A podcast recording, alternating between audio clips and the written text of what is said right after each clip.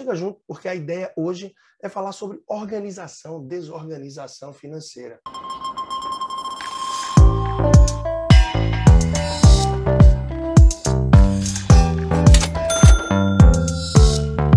Olá, eu sou Leandro Trajano, estou aqui para mais um momento do nosso canal do YouTube, do nosso podcast, o PFcast, para que você possa acompanhar e mergulhar algo mais em relação à tua vida financeira, em relação às pessoas que você gosta e quem sabe você pode, além de se ajudar, contribuir também para essas pessoas.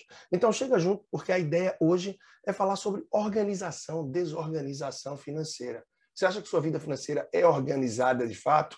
Será que você tem alguma coisa para melhorar, alguma coisa para otimizar em relação a ela?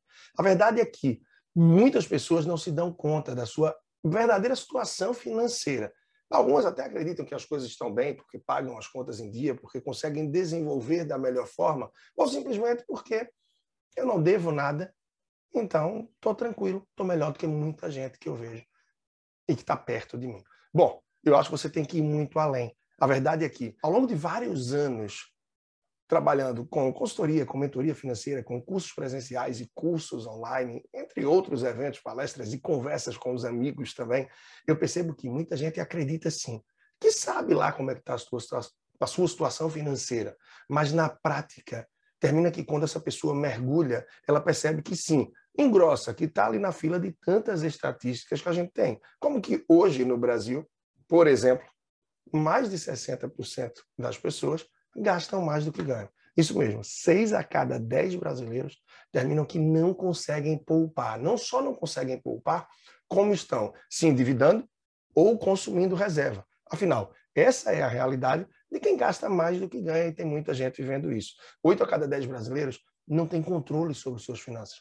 Ou seja, muitos que não têm apenas uma renda, né, que tem, trabalham na área comercial, têm mais de uma fonte de renda, independente da área de trabalho, é, médicos, vendedores, pessoas que é, prestam serviços, autônomo, etc., não têm uma noção mais precisa da sua renda.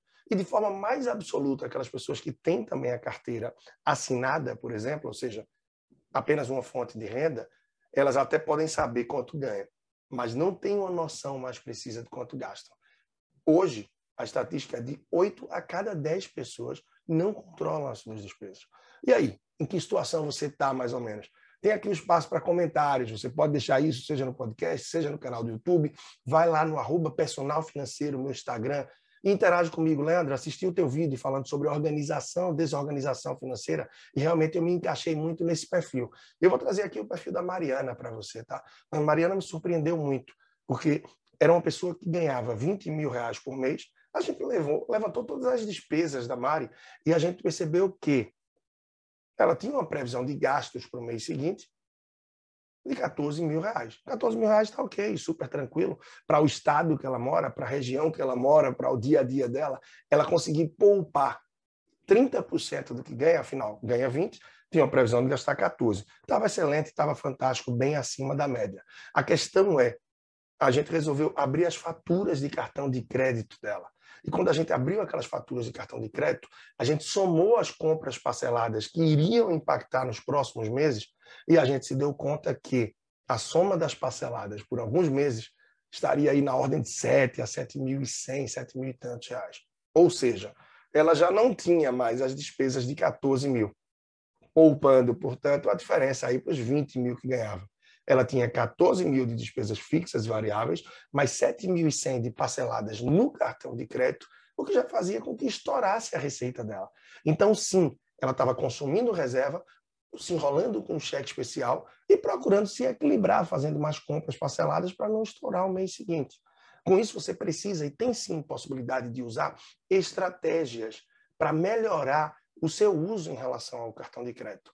E muito em breve eu vou, tra vou trazer para você um conteúdo específico, um conteúdo muito especial, de formas inteligentes, para que você use o cartão de crédito, através de algumas estratégias que eu vou apresentar para que você use o seu cartão de crédito de uma forma mais coerente, inteligente e condizente com a sua realidade, para que você fuja de emboscadas como essa. Então imagina, é uma pessoa que se perguntava, poxa, eu não sei onde é que eu estou errando, eu não sei onde é que eu estou gastando mais porque minhas contas estão direitinho, mas ela não tinha um domínio como oito a cada 10 pessoas, 80% dos brasileiros que não tem essa percepção. E a gente não está falando de uma renda baixa, absolutamente não. A gente está falando de uma renda sonhada por maior parte absoluta da população brasileira. Então a gente percebe também que não tem essa de que ah, é, o que eu ganho não é suficiente, é por isso que eu me enrolo, eu ganho pouco. Ah, eu ainda estou estagiando. Ah, o que eu escolhi, a minha área de formação não tem uma renda boa. Não. Muitas pessoas que sim têm uma renda boa terminam se enrolando financeiramente. E esse é apenas um caso que eu trouxe aqui. E tem vários casos opostos também, diferentes, de pessoas que sim se enquadram nessa situação, que têm uma renda familiar, uma renda pessoal mais enxuta, independente disso, elas conseguem adequar a realidade delas ao padrão de vida que é possível levar. Afinal, se você ganha 3 mil, você tem que viver dentro desse padrão de vida. E não empatando, gastando a cada mês 3 mil, 2 mil que você ganha ou 5 mil que você ganha. Porque se você faz isso, você vive pisando na linha amarela. Você não constrói uma reserva de emergência. Ou seja, você não vai estar pronto para enfrentar eventualidades que sim ou sim vão acontecer. Está aí a pandemia que provou isso. É um IPVA, um IPTU, é um tratamento médico, uma consulta fora de plano, se você não tem plano e que você não esperava por ela, um exame, e você precisava pagar. E se você gasta o que ganha, não, você não tem espaço para nada além disso. Por isso, sim, é fundamental se organizar, respeitar a premissa básica de gastar menos do que ganha e deixar de certas desculpas, de alguns motivos, algumas objeções que a gente traz nesse sentido. Ah, mas é porque eu não gosto muito de números. Você não precisa gostar de números para dominar as suas finanças. Você precisa ter um comportamento, fazer escolhas que sejam dentro da sua realidade. Você precisa saber usar o cartão de crédito de uma forma inteligente e não sair parcelando indiscriminadamente. Entender que o cartão de crédito e o cheque especial não são parte da tua renda mensal, mas você tem que viver sim dentro daquilo que você recebe, dentro daquilo. Portanto, abaixo, de forma que você possa poupar mês a mês, para que você tenha espaço para realizar seus sonhos e seus objetivos. E aí eu te pergunto, como é que está a realização desses seus sonhos e objetivos? Você se planeja para eles? Mais uma vez eu falo, interage comigo, chega junto, vem no Instagram, fala uma dificuldade que você tem, deixa aqui um comentário no YouTube ou no podcast, dizendo se você está na trilha certa ou qual é a tua dificuldade maior em relação à vida financeira.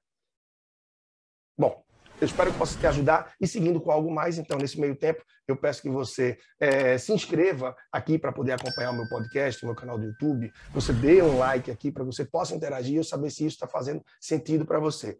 Muitas das pessoas que me procuram, elas se dizem equilibradas financeiramente. Mas logo no primeiro contato, quando a gente pede para que preencha o check-up financeiro, a gente tem uma conversa de introdução para escutar melhor a pessoa, o que, é que ela procura, quais são os desafios e como a gente pode ajudar com os serviços que eu presto, enfim, a gente percebe que a pessoa não tem lá tanto domínio. É como aquela pessoa, eu escuto isso de muita gente, tá? Falar, ah, eu compro tudo no cartão de crédito que é para ganhar milhas. Beleza, maravilha. Canso de ver, e digo isso muitas vezes, pessoas milionárias com LH, ou seja, cheia de milhas, mas que na hora de viajar não tem dinheiro para se hospedar, não tem dinheiro para fazer o passeio, a alimentação, enfim, para curtir a viagem. E muitas pessoas, na verdade, que dizem isso, que usam cartão de crédito para tudo, para ganhar milhas, elas não têm uma resposta na ponta da língua para essas duas perguntas básicas. Primeiro, quantas milhas tem vencendo nos próximos três meses? Se você não tem domínio disso, o que, é que adianta você estar tá botando tudo no cartão de crédito se você não tem domínio de quantas milhas estão vencendo? Afinal, você quer milhas para gerar uma renda extra ou para emitir sua passagem. Para emitir passagem, você precisa de dinheiro para comprar ela ou de milhas. Logo, dinheiro é igual a milhas. E se você não está gerindo suas milhas, você está rasgando dinheiro, está botando dinheiro fora. Então, a primeira pergunta é essa, e muita gente não tem resposta de quantas milhas estão vencendo nos próximos meses. Se você não faz essa gestão, não faz muito sentido você concentrar todo o esforço em milhas, gastar tudo no cartão de crédito, que é uma ferramenta super poderosa para o bem ou para o mal. Se você sabe usar da melhor forma, fantástico. Se você não sabe, isso pode te iludir e te levar ao endividamento fazendo com que a sua fatura, já que o seu limite é alto, termine indo além de sua capacidade de pagamento. E a segunda pergunta que eu faço é: qual é a relação de milha por dólar gasto do seu cartão? Normalmente é a relação padrão. Ou seja, você ganha X milhas a cada dólar que você gasta na sua fatura. Leandro, dólar na minha fatura? Eu não entendi. É isso mesmo. Quando a pessoa diz que não entendeu, a pessoa não percebe, ou não tem essa resposta na ponta da língua, não está fazendo essa gestão também da forma mais adequada. Normalmente, os cartões de crédito que trazem benefício através de milhas, eles pagam essas milhas de acordo com o valor da fatura do seu cartão em dólar, não em real. Então, em épocas de dólar mais alto, a gente termina conseguindo menos milhas. Se o dólar está mais equiparado ali ao real, que a gente vive uma realidade muito distante disso há bastante tempo, o nosso esforço para ganhar milhas é muito maior. Então você precisa perceber, não é simplesmente dizer, ah, então eu vou pegar um cartão que me dê duas milhas por dólar gasto. A sua fatura, na verdade, a sua anuidade vai ter um custo muito maior. Então, será que vale a pena? Então, as pessoas precisam dedicar um pouco mais de tempo, ter um pouco mais de conhecimento e quebrar algumas questões que levam a crer que, ah, eu sempre fui enrolado mesmo, isso já vem desde a minha família, não tem muito como mudar. Tem sim. Frequentemente, pessoas vêm procurar trabalhos, cursos e mais de orientação porque querem sair daquela mesmice, daquela história que tiveram de rotina da família, em que viram sempre a família ali enrolada financeiramente, com dívidas, sem possibilidade de realizações. E quantas pessoas não conseguem mudar isso? E por que caminho você quer ir? Será que você quer ir nesse caminho de que ah, é assim mesmo, não tem muito o que fazer, eu não vou mudar? Você com 20, com 30 e poucos anos, 40 e poucos, não importa, muito jovem, com muito horizonte para mudar para frente. E essa mudança depende de uma só pessoa, depende de você. Para isso, você precisa ter um maior entendimento das coisas. Você precisa ter mais clareza em relação à sua vida financeira. Muita gente se enrola, acredita que é organizada financeiramente porque tem as contas em dia, porque está com tudo certinho. Mas não percebe que, se se organizar melhor, consegue ir muito além disso. Se já poupa, consegue poupar mais. Se já poupa e não investe, começando a investir vai ter mais resultado, afinal, o seu dinheiro vai se multiplicar e vai te dar mais condições adiante. Muita gente se enrola, muita gente acredita que ah, eu tenho dívidas, eu não sou tão organizado financeiramente não consigo comprar o carro à vista, não consegui, é, tenho dívidas com o apartamento. Não, veja, tem pessoas sim que têm dívidas, mas ela pode até ter uma dívida nesse sentido, que a gente chama de dívidas boas. Se você comprou um apartamento financiado, porque você acredita que tem capacidade de pagar. Logo, diante dessa organização, você deve estar aproveitando da melhor forma. Claro, há de se pensar. A melhor forma de comprar financiado, será que eu não conseguiria segurar um tempo mais, seja morando com meus pais, seja morando de aluguel, para dar uma entrada maior e que o financiamento fosse mais suave para mim? Será que o carro tem que ser mesmo financiado? Ou eu não conseguiria segurar um tempo mais, a fim de que eu conseguisse comprar à vista ou muito perto disso, para que eu não estivesse pagando os juros, afinal, o carro é um passivo. Você vai pagar não só a parcela dele, mas o IPVA, o combustível, tem a depreciação tem seguro se você tiver, eventuais multas, manutenção, estacionamento, lavagem, muito mais. Então, não deixa de ser uma dívida boa também. Se você tem um carro financiado, afinal você comprou por ter um cenário otimista e acreditar que sim consegue pagar. Mas carro financiado, por exemplo, é coisa do brasileiro, isso não é comum mundo afora. Então, a pessoa pode sim ter dívidas a título de financiamento de carro, financiamento imobiliário, mas não por isso ela está desorganizada financeiramente. A pessoa pode até ter sim dívida de empréstimo consignado, de empréstimo pessoal, e não está mais desorganizada financeiramente. Aquilo é um passivo que ela adquiriu lá atrás, que hoje está no fluxo dela, e ela consegue, mesmo tendo esses descontos de um empréstimo consignado, de um empréstimo pessoal, ela consegue viver com o que sobra sim, e até poupar, porque se organizou. Então a gente não tem que admitir uma situação que a gente teve no passado, ou que a gente tem hoje, como eterna uma situação de endividamento que eu estou, uma situação que não me facilita, que não me dá possibilidade de viajar, de ter um fim de semana diferente, de sair para curtir, de almoçar fora, de ter um dia de lazer no fim de semana ou até um dia de semana que eu possa fazer algo diferente. O equilíbrio é essencial e buscar esse equilíbrio faz parte, sim. E aí eu te pergunto mais uma vez, como é que você está hoje? O que é que você está fazendo para mudar? É importante perceber o ponto que você se encontra e ter clareza de onde você quer chegar.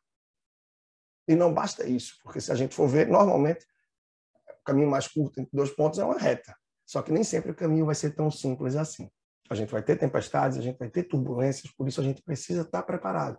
E essa preparação vem não só no conhecimento, nos números, de quanto você gasta com o quê, de você buscar a possibilidade de gerar novas receitas, mas de você procurar entender melhor e se antecipar determinados fatos, de forma que você possa enfrentar o que vem da melhor forma possível. Por isso que é tão importante voltar, por isso que é tão importante ter uma reserva de emergência e a gente se antecipar para as verdadeiras situações que sim ou sim terminam por aparecer na nossa vida. Então fica de olho, fica de olho no podcast, fica de olho só fazendo esse essa pausa rápida aqui para te convidar para estar tá sempre junto. Tem conteúdo novo semanal lá no meu blog, leandrotrajano.com. Você vai ver no site a seção blog. Toda semana tem conteúdo novo. Toda semana temos episódios de podcast novo. A gente tem toda semana conteúdo novo no YouTube e você tem muito histórico para trás. E eu te chamo para vir junto comigo nessa jornada, para que a gente possa juntos desenvolver e que você possa avançar degrau por degrau como aquilo que é o teu objetivo e que vira o jogo. E aí você pode estar perguntando, poxa, Leandro, como é que eu vou saber se eu sou desorganizado financeiramente? Ah, eu sou desorganizado. Tem pessoas que até acham que são e na prática não são. Mas você deve refletir um pouco. É a pessoa que não tem muita clareza das suas receitas. É a pessoa que não tem clareza também, sobretudo, das despesas. Afinal, a maior parte das pessoas tem uma fonte de renda, tem aquele emprego, e é isso. É aquela pessoa que gasta mais do que ganha. Que não tem tempo, que não, não para, não quer se dedicar para as suas finanças. Isso tudo traz a desorganização financeira. É você ter a consciência de que você tem sua reserva de emergência, ótimo. Nem por isso garante que você é organizado. Afinal, você pode estar consumindo ela. Mas sim, é um sinal de desorganização se você não tem nem está correndo atrás de construir a sua reserva de emergência. E ela é fundamental para que você esteja protegido financeiramente da melhor forma. É aquela pessoa que usa o cartão de crédito de forma aleatória, o cartão de crédito, o cheque especial, como se fosse um complemento da renda mensal. Afinal, dia 13, dia 18, dia 20 do mês eu já não tenho dinheiro e eu não paro de consumir, eu sigo como se tivesse tudo normal. Eu vou passando no débito, entra no cheque especial, passo no crédito, entra no cartão de crédito. E não, você precisa perceber que se chega a uma altura do mês em que eu já não tenho mais saldo na conta, dinheiro em espécie, eu tenho que frear ao máximo o meu consumo e ir apenas para aquilo que é essencial.